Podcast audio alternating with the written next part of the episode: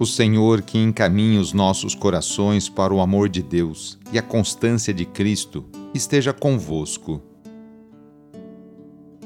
Iniciemos esta oração traçando sobre nós o sinal da cruz, sinal do amor de Deus por cada um de nós. Em nome do Pai, do Filho e do Espírito Santo. Amém. Senhor nosso Deus, nosso Pai, nós cremos em vós, nós esperamos em vós, nós vos amamos, nós vos agradecemos este dia e vos damos graças porque estamos com vida. Oferecemos este dia ao Senhor com todas as nossas alegrias e sofrimentos, com todos os nossos trabalhos e divertimentos. Guardai-nos do pecado e fazei de nós instrumentos de vossa paz e do vosso amor Ajudai-nos a observar vossos santos mandamentos. Amém. Nesta quarta-feira, dia 22 de junho, o trecho do Evangelho é escrito por Mateus, capítulo 7, versículos de 15 a 20. Anúncio do Evangelho de Jesus Cristo segundo Mateus. Naquele tempo, disse Jesus aos seus discípulos: Cuidado com os falsos profetas eles vêm até vós vestidos com peles de ovelha, mas por dentro são lobos ferozes. Vós os conhecereis pelos seus frutos. Por acaso se colhem uvas de espinheiros ou figos de urtigas? Assim toda árvore boa produz frutos bons, e toda árvore má produz frutos maus.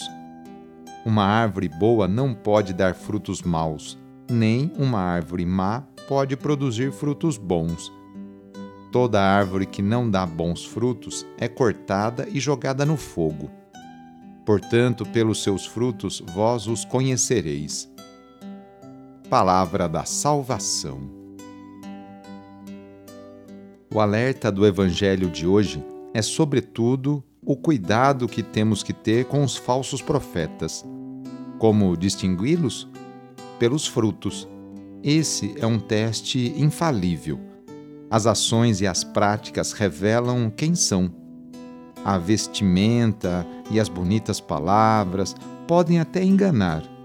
O verdadeiro profeta é aquele que anuncia a mensagem do Mestre, de Jesus, de Cristo, revelada no Evangelho, e denuncia tudo o que deteriora a vida do ser humano os falsos profetas são como lobos que se aproximam das pessoas para alimentar seu ego e seu interesse. A advertência de Jesus é para todos os que se dizem seus seguidores, mas principalmente para as lideranças das comunidades.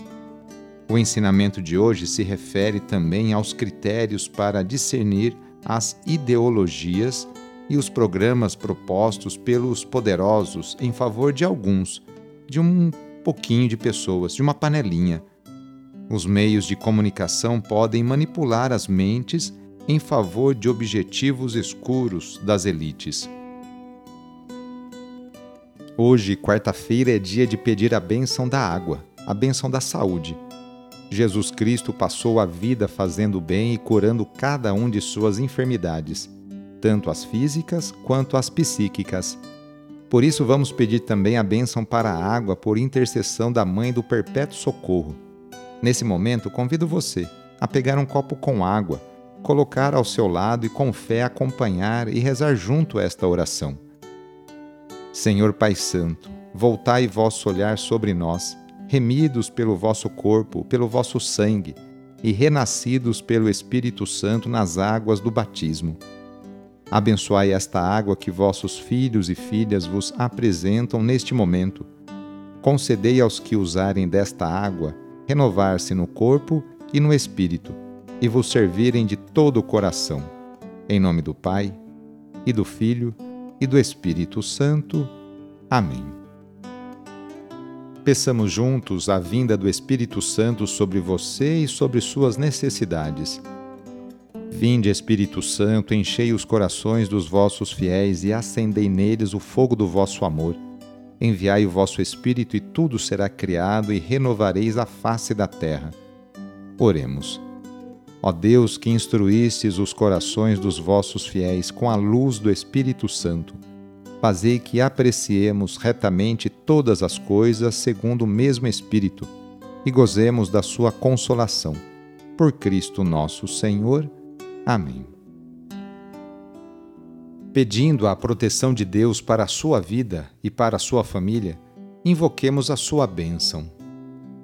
A nossa proteção está no nome do Senhor que fez o céu e a terra. O Senhor esteja convosco, Ele está no meio de nós.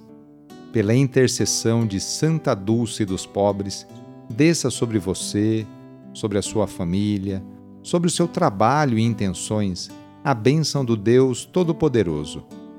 Pai, Filho e Espírito Santo. Amém. Foi muito bom rezar com você hoje. Se esta oração está te ajudando, eu fico muito contente. Então envie o link da oração para seus contatos, familiares, amigos, conhecidos.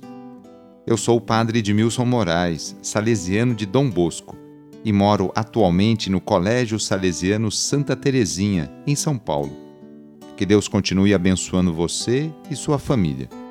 Abraço e até mais!